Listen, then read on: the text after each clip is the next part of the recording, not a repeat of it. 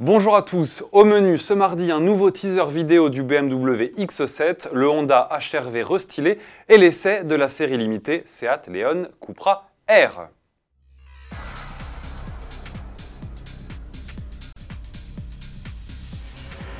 BMW diffuse une nouvelle vidéo de son SUV X7 lors des tests de développement.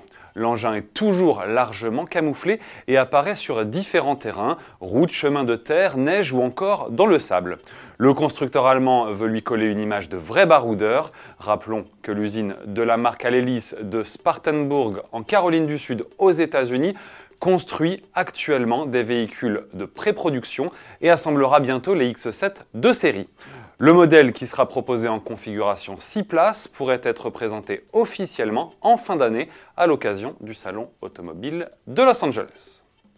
De son côté, Honda vient de présenter son HRV restylé. Pour mémoire, avec 4,30 m de long, il s'agit d'un SUV compact placé face au Toyota CHR et Nissan Qashqai. Esthétiquement, l'évolution la plus marquante est cette nouvelle calandre chromée. Les pare-chocs ont également été revus. Phare et feux peuvent désormais être 100% LED.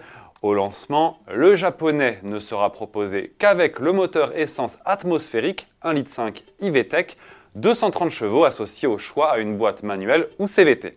Tarif à partir de 22 820 euros. Au printemps 2019, un bloc 1,5 litre turbo rejoindra le catalogue, tout comme le diesel 1,6 litre IDTEC avec une puissance qui devrait stagner à 120 chevaux. Arrivé dans les concessions de ce Honda HRV restylé en octobre prochain. Partons maintenant sur le circuit de Montlhéry avec notre journaliste essayeur Cyril Biotto. Aujourd'hui en test, la Seat Leon Cupra R, une série limitée à seulement 40 exemplaires pour le marché français. C'est parti dans cette Cupra R, on retrouve le moteur de la Cupra tout court, donc 300 chevaux, ici avec boîte DSG. C'est un moteur qu'on connaît déjà, qui est très plein, qui relance très tôt, un petit peu linéaire, pas beaucoup pour les sensations, mais en termes de performance, on est parmi les meilleurs de la catégorie. À noter que cette Cupra R gagne 3 dixièmes selon nos mesures par rapport à la Cupra, pas grâce au moteur, mais par rapport à une meilleure efficacité châssis. Et justement, la différence par rapport à la Cupra, elle vient de là. Il y a plus de train avant, il est étonnamment mordant sur notre essai sur le sec à Montlhéry. On est vraiment passé très très vite en courbe.